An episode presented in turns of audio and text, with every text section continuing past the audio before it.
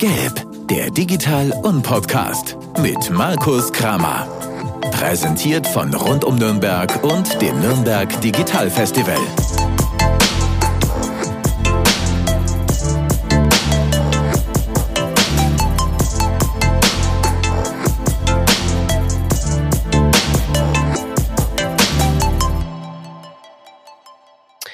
Ich sage Servus und herzlich willkommen zur fünften Ausgabe des Gelb-Podcasts, eurem Digital-Podcast des Nürnberg Digital Festivals in Kooperation mit Rund um Nürnberg. Ich bin Markus und wir haben, wie auch letzte Woche, auch uns diese Woche einen sehr, sehr spannenden Gast eingeladen. Michael Husarek, seines Zeichens Chefredakteur der Nürnberger Nachrichten, ist heute unser Gast. Hallo Michael. Hallo Markus. Darüber hinaus freue ich mich, dass auch Mr. Digital Festival Ingo Di Bella heute mit am Start ist. Hallo Ingo. Halli, hallo. Wir wollen heute ähm, natürlich über dich, Michael, über Digitalisierung im Journalismus und auch euren Beitrag zum Nürnberg Digital Festival sprechen. Aber bevor wir in unser Gespräch starten, magst du dich unseren Hörern vielleicht kurz vorstellen und uns auch sagen, was deine Aufgaben sind?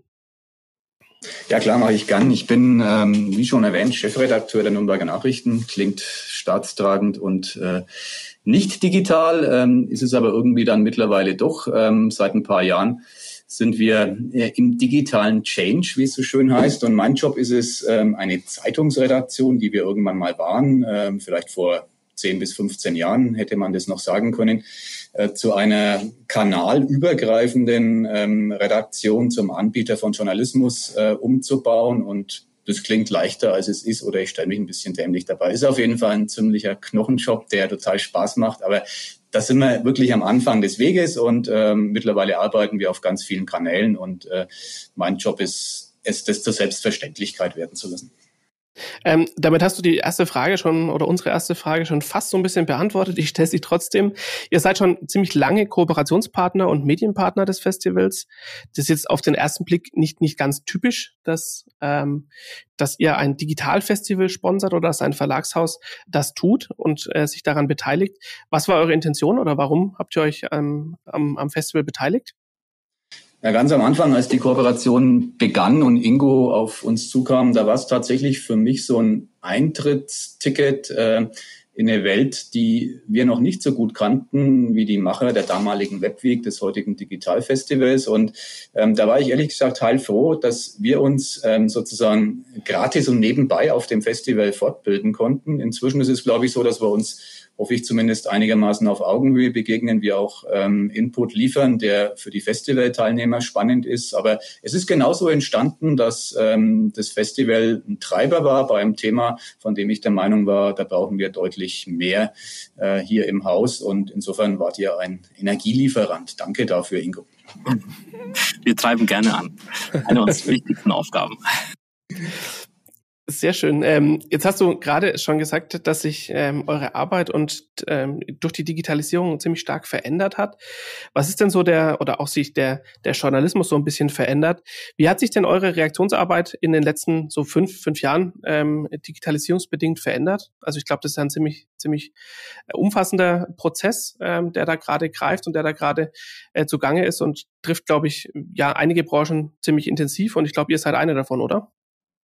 Wir sind, glaube ich, ähm, wirklich massiv im, im negativen wie im positiven Sinn betroffen. Negativ, weil ein altes Geschäftsmodell irgendwie dann doch ähm, ein bisschen brüchig wird. Äh, positiv, weil wir ganz, ganz viel dazulernen und äh, eine Erkenntnis eben die ist, Qualitätsjournalismus, äh, fast ein Buzzword, aber ich verwende es trotzdem gern, äh, ist auch in diesen Tagen gefragt. Die größte Veränderung, das war die Frage von dir, Markus, ist einfach die, dass wir in Echtzeit reagieren müssen. Klingt banal für jeden Menschen, der digital sozialisiert ist, ähm, ist ein bisschen tricky für eine Redaktion, die so ein paar Prinzipien handwerklich auch zu beachten hat. Gegenlesen, Quellen checken, äh, sind alles Faktoren, die Zeit kosten. Das war in der alten Welt äh, eine Tageszeitungsproduktion mit einem sogenannten Redaktionsschluss, null Problem. Da konnte man sozusagen auf einen Zeitpunkt hinarbeiten. In der digitalen Welt äh, ist es dann äh, im Endeffekt auch mal die Frage, äh, wie weit kann ich es jetzt noch treiben mit meinem Quellencheck, äh, wenn ich weiß, dass die Mitbewerber äh, nebendran vielleicht die Info dann gleich raushauen. Also das ist so die, die größte Veränderung im Verständnis äh, der Journalistinnen. Ähm, wie schaffe ich es, ähm, diesen Anspruch, hohes Tempo und hohe Qualität gleichzeitig bieten zu müssen, gerecht zu werden? Michael, magst du uns ein, ein bisschen einen Einblick geben, wie das dann so, so im, im täglichen, in der täglichen Arbeit ausschaut für euch? Also ich glaube, von außen ähm, ist es unglaublich schwer, sich das vorzustellen, was das bedeutet. Ne? Ich glaube, so, du meintest so die Sozialisierten, aber die, die machen ja keinen, keinen Quellencheck. Also ich meine, hoffentlich schon, bevor sie etwas teilen. Aber ich, ich befürchte einfach, dass in, in vielen Fällen ein, ein Post gesehen wird und geretweetet oder gerepostet wird, äh, ohne viel zu checken. Und das ist ja was, was äh, viel zu unüberlegt passiert. Und äh, in eurem Fall könnt ihr ja gar nicht und dürft ihr ja gar nicht so arbeiten. Ganz anderer Anspruch. Aber wie schaut es denn tatsächlich aus? Genau, ganz anderer Anspruch ist das eine Stichwort, Ingo, aber wir haben auch ein ganz anderes Regelwerk, muss man auch sagen. Also im, im Netz grenzenlose Freiheit, beinahe grenzenlos. Äh, bei uns gibt es dann doch einige Regularien, Presserecht beispielsweise, ein Pressekodex, den wir zu achten haben. Äh, bei uns fängt eine Story sozusagen mit einer Meldung an, äh, die wir kriegen. Ähm, ich es jetzt mal ganz platt, im Nürnberger Rathaus läuft dies und jenes schief. Ähm, wären wir jetzt sozusagen ganz normale ähm, Netz-User könnte man die Meldung mal rausknallen, gucken, was an der Kommentarfront sich tut. Das können und dürfen wir nicht. Da würden wir gegen alle Regeln, die wir haben, verstoßen. Das heißt, wir müssen erstmal äh, eben versuchen zu verifizieren, was ist an diesem Gerücht. Am Anfang ist es ja nichts anderes dran und ähm, dann gehen wir sozusagen in, in Gespräche, recherchieren. Aspekt Recherche ist ein ganz großer.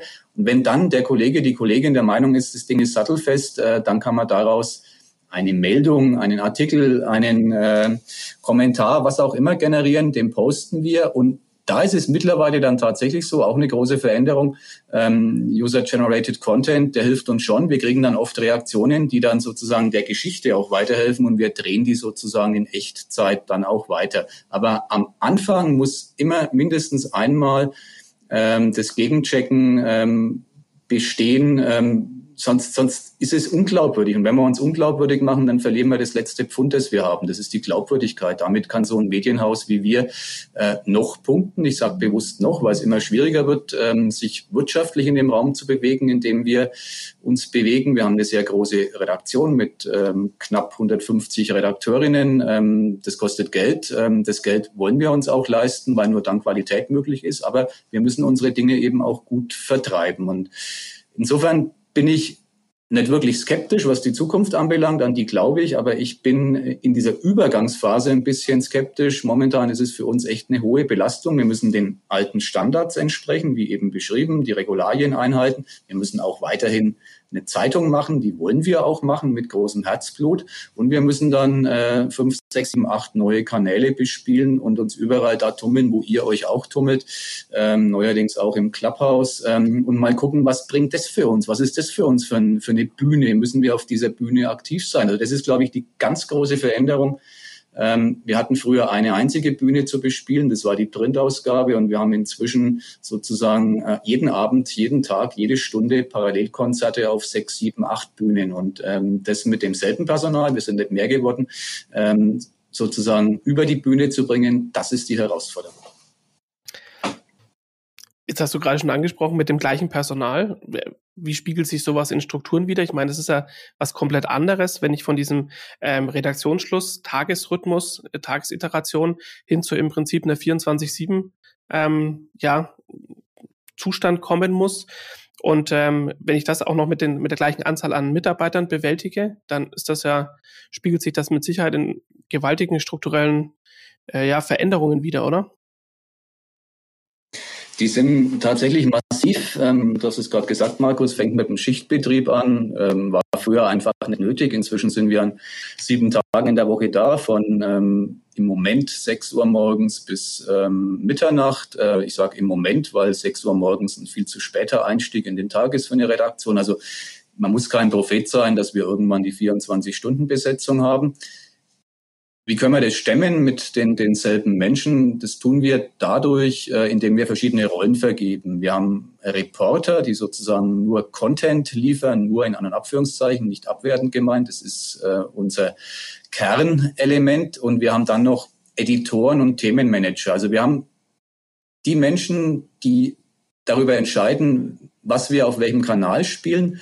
Die haben wir ähm, im Ranking der Redaktion ähm, ziemlich aufgewertet. Das sind die Themenmanager, äh, was dazu führt, dass die Reporter eine große Entlastung äh, erfahren. Die müssen ihren Content herstellen, weitergeben und dann wird der veredelt von den Editoren und von den Themenmanagern ausgespielt. Und durch diese Rollenaufteilung haben wir viele Synergien äh, gehoben, die vorher gar nicht gehoben werden mussten in unserer Welt. Und damit kommen wir jetzt äh, einigermaßen über die Runden. Ich sage bewusst einigermaßen, weil die Redaktion schon am Limit äh, arbeitet in dieser Übergangsphase. Wir sind halt mitten in der Transformation und äh, wenn ich jetzt ein Hellseher wäre und wüsste, welche Kanäle wir in zehn Jahren bespielen, würde mir das sehr weiterhelfen. Bin ich nicht, gibt es auch keinen in der Branche. Manche behaupten, sie seien es, aber weiß tatsächlich keiner. Deswegen muss das im Moment so sein. Und was am Ende des Tages wirklich übrig bleibt und auch wirtschaftlich äh, monetarisierbar ist, ähm, das werden wir dann, wenn wir uns zum 20. Digitalfestival unterhalten, näher wissen. Okay. jetzt, hast du, jetzt hast du ja gesagt, ihr müsst auf vielen verschiedenen Bühnen das ähm, leisten.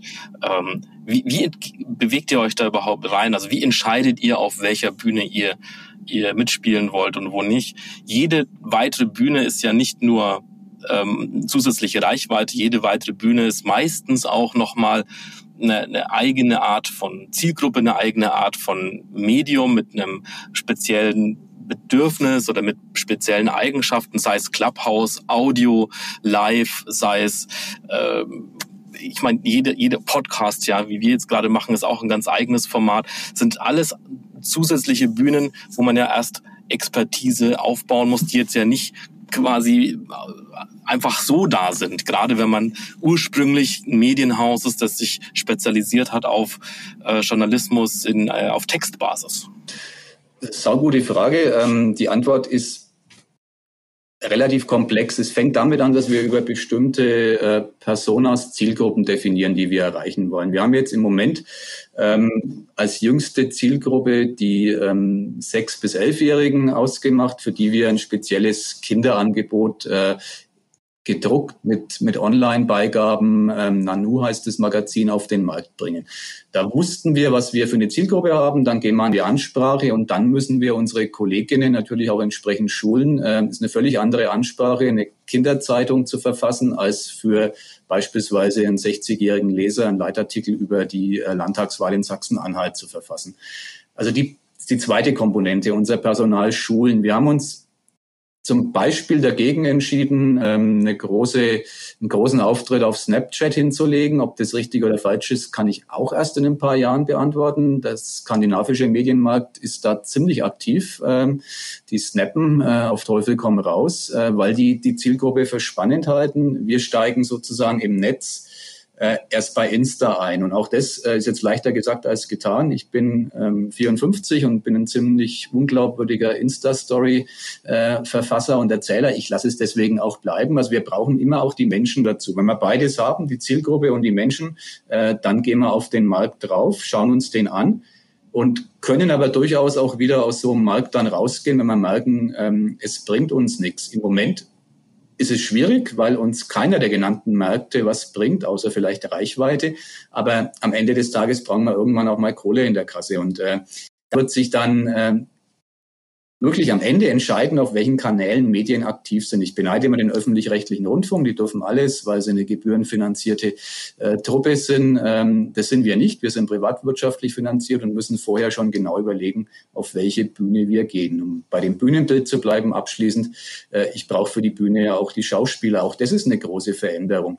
Äh, ein Journalist früher, alte Schule, als ich anfing nach dem Studium vor, weiß ich nicht, 25 Jahren, äh, da war von mir alles gefragt, außer Selbstdarstellung. Äh, heute erwarte ich von jeder Kollegin, von jedem Kollegen ähm, die Bereitschaft, auf Bühnen zu steigen und sich zu präsentieren, sozusagen in der unter der Marke Nürnberger Nachrichten äh, oder nordbayern.de als kleine Teilmarke aufzutreten. Völlig andere Voraussetzungen im Job, ähm, wisst ihr besser als ich. Im Netz geht nichts ohne Personalisierung. Äh, das mussten wir auch erst lernen. Der eine hat schneller gelernt, der andere tut sich ein bisschen schwer auf dem Weg. Und ähm, das sind alles Faktoren, die am Ende darüber entscheiden, auf welchen Kanälen wir sind.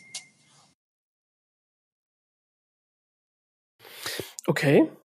Ähm, es, mittlerweile ist es ja relativ leicht, Content zu produzieren und auch den zu veröffentlichen. Es gibt ja, wie du gerade schon gesagt hast, immer mehr Plattformen, die kommen und gehen und teilweise auch nicht so den Bestand haben. Ähm, wer und was ist denn Wettbewerb oder Konkurrenz für euch? Also sind wir jetzt mit dem Podcast zum Beispiel ähm, ein direkter Konkurrent für euch als, als Verlagshaus? Klar. Ähm, ihr kämpft um Reichweite, ähm, das tun wir auch. Insofern ist jeder Anbieter, der mit ähm, journalistischem Content ähm, irgendwo unterwegs ist, Konkurrent. Ähm, und das ist eben keine böse Konkurrenz, muss man immer unterscheiden. Ähm, ich lerne unheimlich viel von all den Menschen, die sich ähm, tummeln. Äh, zum Beispiel lerne ich oft, dass andere wesentlich unterhaltsamer als wir bestimmte Dinge erzählen können. Das ist ein weiterer Aspekt, der unser Berufsbild komplett verändert hat. Im Prinzip muss ein guter Journalist, der im Netz aktiv ist, äh, einerseits die Bereitschaft haben, sich darzustellen, andererseits auch ein gewisses äh, Talent, andere zu unterhalten. Und äh, da lerne ich von jedem Mitbewerber echt viel. Es gibt äh, tolle Podcasts, die äh, vielleicht die wenigsten als Konkurrenz betrachten würden. Ich nehme sie mal als Ansporn, um davon was mitzunehmen. Insofern ähm, bewegen wir uns in einem Feld, das aus deutlich mehr Mitbewerbern besteht, als das früher auf dem klassischen alten äh, Tageszeitungsmarkt der Fall war. Da gab es in Nürnberg eine Bildzeitung, eine Abendzeitung, eine Nürnberger Zeitung und die Nürnberger Nachrichten und äh, die vier hatten ihre Marktsegmente wunderbar aufgeteilt. Äh, gute, schöne alte Welt lang vorbei. Äh, da war es einfach zu, zu agieren. Da bedarf oder bedurfte es auch gar keiner Interaktion. Heute ist das ganz anders. Also ich unterhalte mich unheimlich gern mit Menschen, die, die Formate machen, von denen ich weniger verstehe. Da kann ich was davon lernen. Und am Ende des Tages bewegen wir uns ähm, alle auf Plattformen und ähm, ich glaube auch, dass das Stichwort Kooperation eins ist, dass man deutlich, deutlich stärker ausfahren muss. Ich glaube nicht, dass wir als Medienhaus die Weisheit mit Löffeln gefressen haben. Wir sind ein wichtiger Player. Äh, ich würde es auch nicht kleinreden, aber wir sind bestimmt nicht die, die alles gut können. Deswegen habe ich da auch immer sehr offene Ohren, wenn es um äh, Kooperationspartner und Netzwerke geht. Beeindruckende Einstellung, ja. Finde ich gut. Okay. Ähm, was, was denkst du, wo die, wo die Reise an der Stelle hingeht? Also du sagst ja gerade, wir sind mitten in der, in der so einer Phase der Transformation. Ähm, was ist eure Abschätzung oder was denkt ihr, ähm, wo wir uns da in den nächsten drei bis fünf Jahren hinentwickeln? Habt ihr irgendwas, was für euch am Horizont gerade so hochkommt, wo ihr sagt, okay, ähm, da müssen wir mal uns tiefer damit beschäftigen oder wir glauben, dass das und das passiert? Ja, ich kann das jetzt mal für die Hauptmärkte, die wir bespielen, schon so einigermaßen genau skizzieren. Wir haben einerseits unseren Printmarkt, der von einer Abonnementstruktur lebt, ähm, die nicht wächst, kann man mal so festhalten, die es aber gibt, die für uns ganz, ganz, ganz wichtig ist, um uns in die Zukunft zu tragen. Äh, damit generieren wir Erlöse. Wir haben dann ein Reichweitenportal, nordbayern.de, ähm, wo Darf wir. Ich ganz kurz einhaken. Die wächst tatsächlich. Das finde ich ja sehr spannend. Wie, wie die wächst? Ähm, die Abonnementstruktur der, ja, der die, die, die, wächst nicht in Zahlen, also das waren weniger, okay. aber sie ist für uns ähm, beim Wachstum in die Zukunft ein ganz entscheidender Faktor, weil sozusagen ah, okay. die Finanzierungsquelle dieses Hauses ist und auch bleiben wird auf die nächsten Jahre. Wir haben dann das Reichweitenportal, da haben wir Wachstum, massives mhm. Wachstum im Netz, ähm, sowohl quantitativ als auch was die Erlöse anbelangt, geht es um Vermarktungserlöse beim Reichweitenportal. Und wir steigen jetzt dann ähm, in das Thema bezahlter Journalismus ein, Paid Content als äh, auch fast schon Buzzword. Äh, das ist spannend, da kann ich mich eher im Bereich der Verheißung und Prognosen bewegen, kann ich noch nichts sagen, weil wir das Angebot ja erst äh, auf den Markt werfen. Ich weiß es von den Mitbewerbern, ungefähr die Hälfte der bundesdeutschen Medienhäuser äh, hat bezahlte Angebote.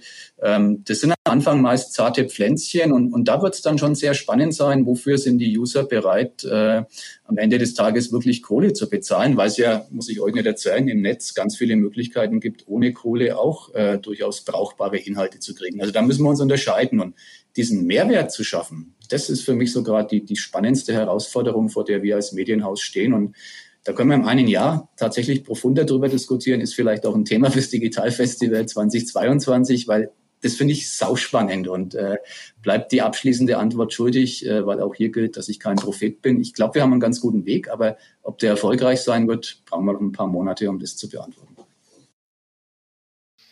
Okay. Jetzt, jetzt führen wir die Klammer doch mal, doch mal zurück zum Festival, ne? weil du sagst, ne, machen wir dann das Thema nächstes Jahr über äh, Content, der, mit dem man sich abgrenzen kann und der es wert ist, auch in den Paid-Content-Bereich reinzugehen. Letztes Mal, als ihr euren Event im Festival gemacht habt, habt ihr euch entschieden, äh, über KI, über künstliche Intelligenz ein Event zu machen. Und äh, wir haben uns erstmal gefragt, was hat das eigentlich mit Journalismus zu tun und äh, mit euch als Medienhaus? Und ich glaube, das haben sich viele gefragt. Willst du, willst du einfach mal erklären, wieso ihr euch für das Thema äh, entschieden habt und da ein Event und äh, dort ein ganz tolles Event gemacht habt?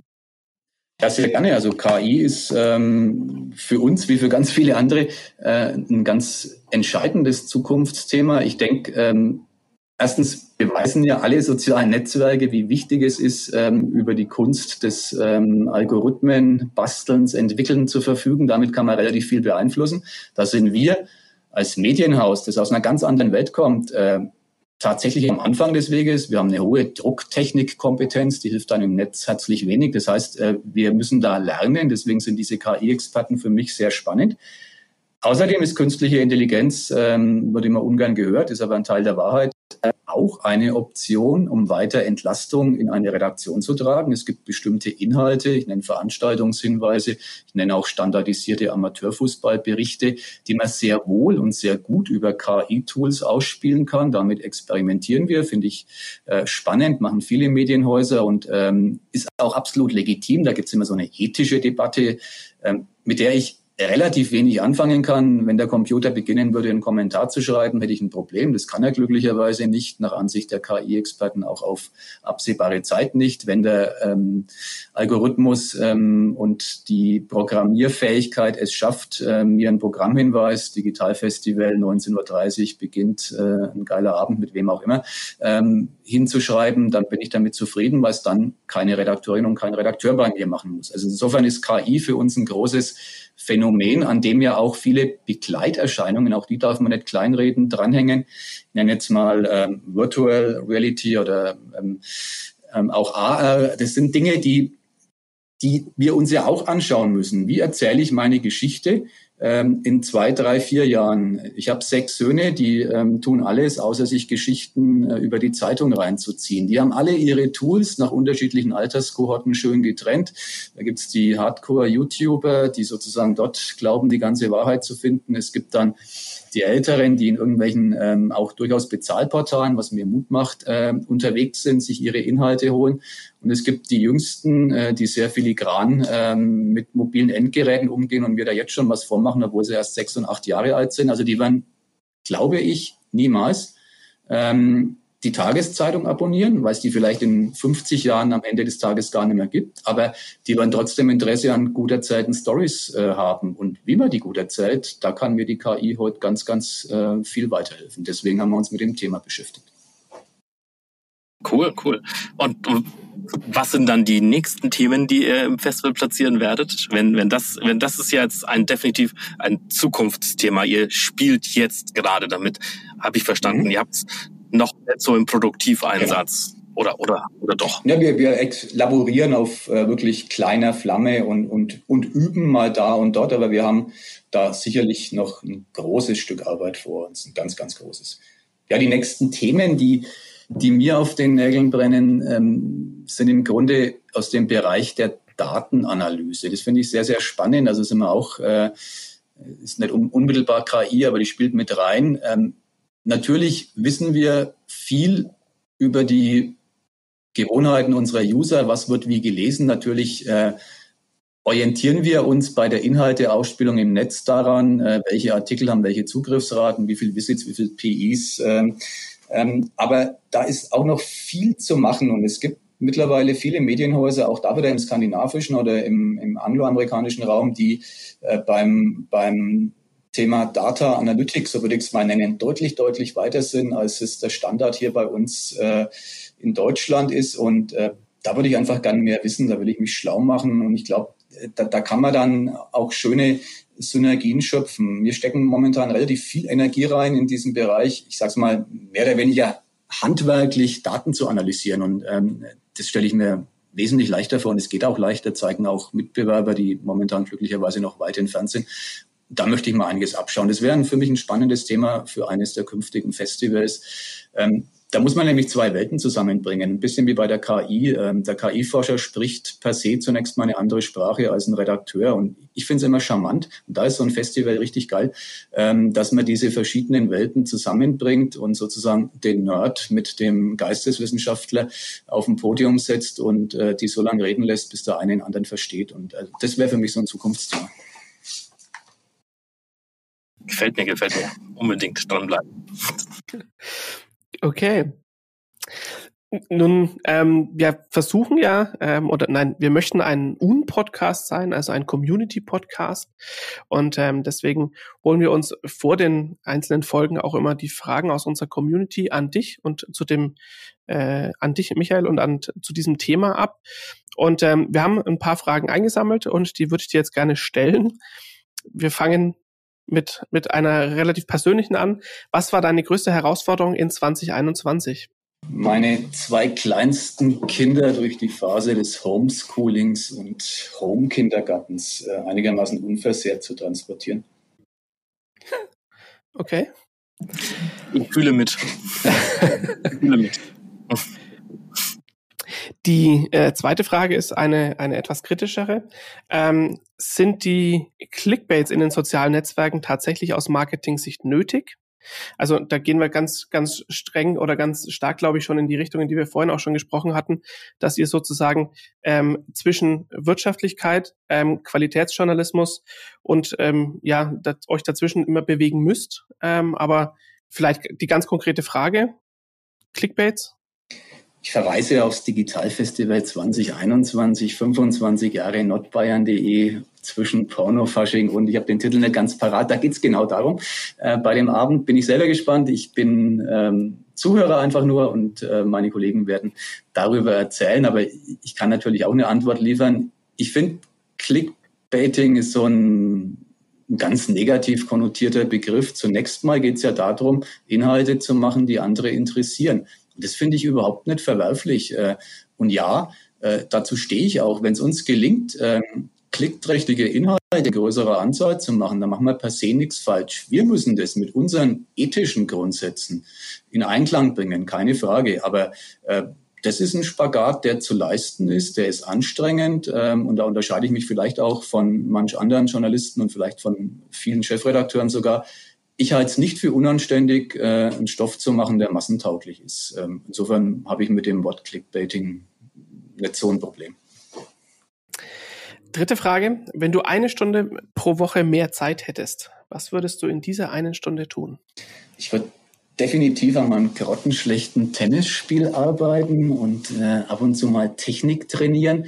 Und ansonsten würde ich schlicht mehr lesen. Also da bin ich jetzt leider, äh, seht mir nach, altbacken. Äh, ich greife gern mal zum Buch, aber ähm, tue das auf der Grund, aufgrund der Vielzahl meiner Kinder. Ich habe sechs Söhne, viel zu selten und äh, der Job tut ein Übriges. Die Stunde würde ich geteilt in Sportweiterentwicklung und Lesen investieren letzter, letzter Part unseres, unseres Podcasts oder wir versuchen das zu etablieren, ist das Thema Fehlerkultur und Fails. Es gibt ja auch im, im Festival dazu ein paar Veranstaltungen und ich glaube, das ist ein wichtiges Thema, dass man darüber spricht. Und wir versuchen auch mit unseren Gästen im Podcast immer über einen Fail äh, aus der Vergangenheit desjenigen, aus der beruflichen Vergangenheit desjenigen zu sprechen und aber vor allem auch darüber, was man daraus lernen konnte und was das, das was das sozusagen verändert hat, ähm, das, das Scheitern an vielleicht der einen oder anderen Stelle. Also Michael, was war dein größter Fail in Bezug auf deine Karriere oder dein, der größte Irrglaube, den du hattest? Und was hast du daraus lernen können? Der größte Irrglaube ist wahrscheinlich der, dass ich irgendwann mal dachte, da war ich Student der politischen Wissenschaften und der neueren und osteuropäischen Geschichte, dass ich die Welt verbessern kann, indem ich Journalist werde. Also und ähm, das ist ja ein hehrer Ansatz, aber daran glaube ich heute nicht mehr. Ähm, ich glaube, dass ich einen Beitrag dazu liefern kann, ähm, die Fehler, die in bestimmten Teilen, für die ich als Beobachter zuständig bin, äh, anzusprechen und aufzudecken und sozusagen zur politischen Hygiene äh, beitragen zu können. Aber dieser ganz große Anspruch, äh, hier bin ich und äh, ich mache die Welt besser, äh, das war eine Fehleinschätzung, keine schlimme, mit der kann ich gut leben. Ähm, aber da bin ich jetzt, wie gesagt, ein Stück weit weg. Und äh, ich glaube, es geht einfach darum, äh, als Journalist Schwachstellen aufzuzeigen. Das macht einen nicht immer beliebt. Das war im Übrigen eine Fehleinschätzung von mir. Ähm, ich habe immer gewusst, wenn ich mich in den Job begebe, bin ich nicht everybody's darling. Ähm, muss man auch mal durchhalten, muss ich auch sagen, auch ähm, im, im, Sinne meiner Kolleginnen und Kollegen. Äh, uns geht es nicht darum, mit jedem befreundet zu sein, sondern uns geht es darum, mit den Akteuren, die wir als Partner haben, sehr kritisch umzugehen. Das finde ich gut. Ähm, vielen Dank, dass du das mit uns geteilt hast und auch vielen Dank dafür, dass du dir die Zeit genommen hast, heute unser Gast zu sein und mit uns zu sprechen. Es hat mir, hat mir großen Spaß gemacht. Und an unsere Hörer da draußen, ich wünsche euch äh, noch viel mehr Spaß beim Zuhören, als es mir gemacht hat, ähm, die Folge aufzuzeichnen. Die nächste Folge gibt's wie gewohnt in einer Woche und auch dafür werden wir uns im Laufe der Woche eure Fragen in den sozialen Netzwerken abholen. Ich sage danke fürs Zuhören und bis zum nächsten Mal. Ciao.